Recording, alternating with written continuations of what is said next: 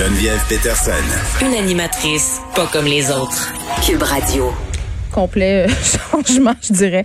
On, sort vraiment euh, de l'inquiétude d'une fusillade pour parler d'un sujet beaucoup plus léger avec Gabriel Caron, qui est humoriste, qui anime la balado J'ai fait un humain à Cube et qui collabore avec moi ici cette semaine à 16 heures, aux alentours de, de ces heures-là. Gabriel, salut.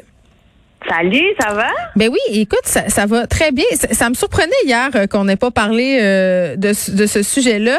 Puis c'est moi qui ai ramené ça un peu sur le tapis aujourd'hui.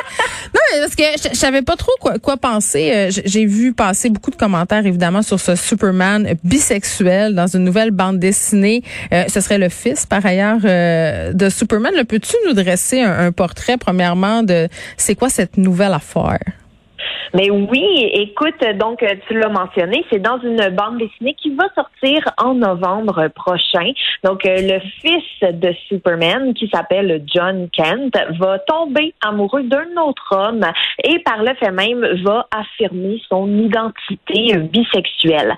Donc il s'agit d'un euh, jeune homme journaliste prénommé Jay Nakamura que les fans ont pu voir dans le numéro précédent qui est sorti au mois d'août. Et il y a une image qui circule beaucoup, qui est sortie en fait en même temps que le communiqué de presse, où on peut voir le dessin de l'artiste qui s'appelle John Timms, où on voit bon vraiment le fils de Superman embrasser sur la bouche le jeune homme qui se prénomme Jay. Alors ça, c'est pour vous dresser le portrait.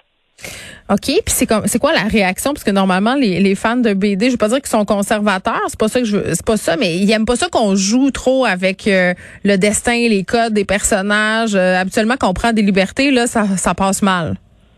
Ben, tu as tout à fait raison. En fait, de ce qui est ressorti en ce moment, c'est que les avis sont très partagés. Donc, d'un côté, on a, euh, je vais les appeler les puristes, qui veulent justement que Superman et la lignée de Superman reste comme elle était. Donc, ils veulent pas que ça change, qu'ils voient pas la nécessité, qu'ils voient pas le besoin. C'est un super-héros et tout et tout.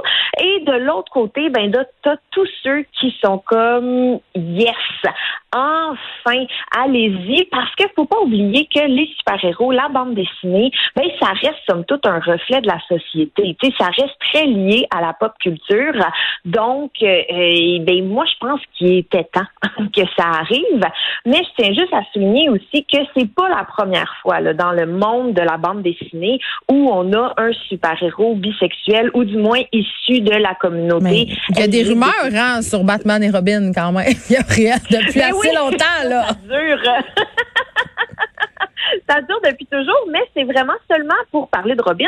C'est dans la dernière édition de la BD de Batman que Robin s'affichait ouvertement comme étant bisexuel. Et je peux penser aussi à la série euh, Aquaman qui avait mis en avant euh, cet été, justement l'été dernier, un super-héros noir et homosexuel. Donc on voit que ça suit un peu la tendance populaire qui qui parle énormément. On parle d'inclusion. Oui, je comprends, mais, mais les gens qui sont contre ça, ils disent ah mais là pourquoi c'est comme ils, cèdent à la pression, puis on fait ça pour être représentatif, on ne pense pas vraiment, c'est comme s'il faut cocher des cases de l'inclusion. Toi, t'es es où par rapport à ça?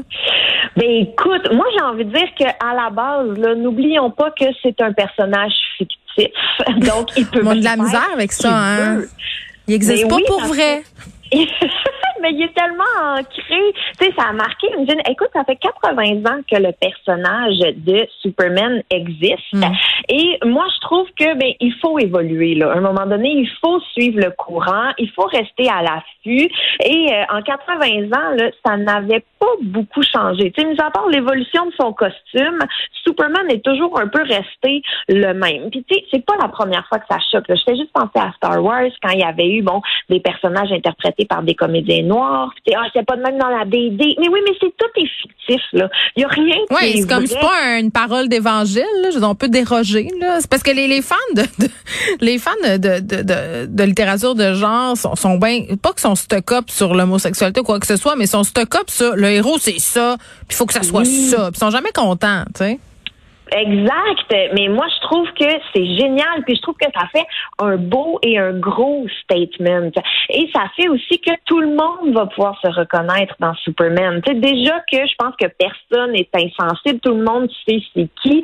Tout le monde a déjà vu, mais que ce soit un film, un dessin animé, un comédien, un costume d'Halloween, même, c'est très large. Et là, je trouve que c'est doublement inclusif parce que, ben, tous les enfants et tous les adultes qui regardent ça, peu importe leur identité sexuelle, vont pouvoir s'identifier à lui. Fait que moi, j'ai envie de dire bravo d'ici, continuez comme ça et même faites-en plus.